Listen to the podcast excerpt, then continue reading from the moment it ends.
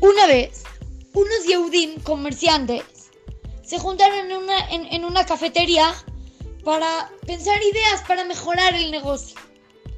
Se acercó el mesero y les preguntó, hola, ¿qué van a querer tomar? Llegó el primero y dijo, café con leche. El segundo, café con leche. El tercero, café con leche. Y el cuarto, café negro sin leche. Todos se burlaron del que, de que- del que no quería con leche, porque un café con leche sabe mucho más rico, muchísimo más rico. Si no, sabe, sabe a rayos sin leche. Pero bueno, todos se burlaron del que escogió sin leche. Después de un rato, el mesero le trajo a cada uno el café que pidió. Mi café está delicioso. ¿Cómo está el tuyo? Sí, está riquísimo. tam- También está muy bueno. ¿Y tú por qué lo pediste sin leche?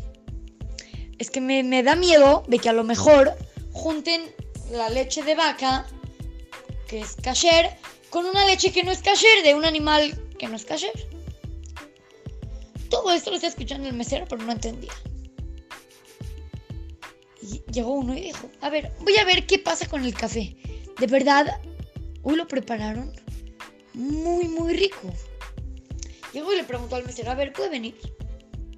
El mesero se acercó y les dijo que ese café con leche es muy especial, ya que hoy lo prepararon con leche de vaca y leche de camello.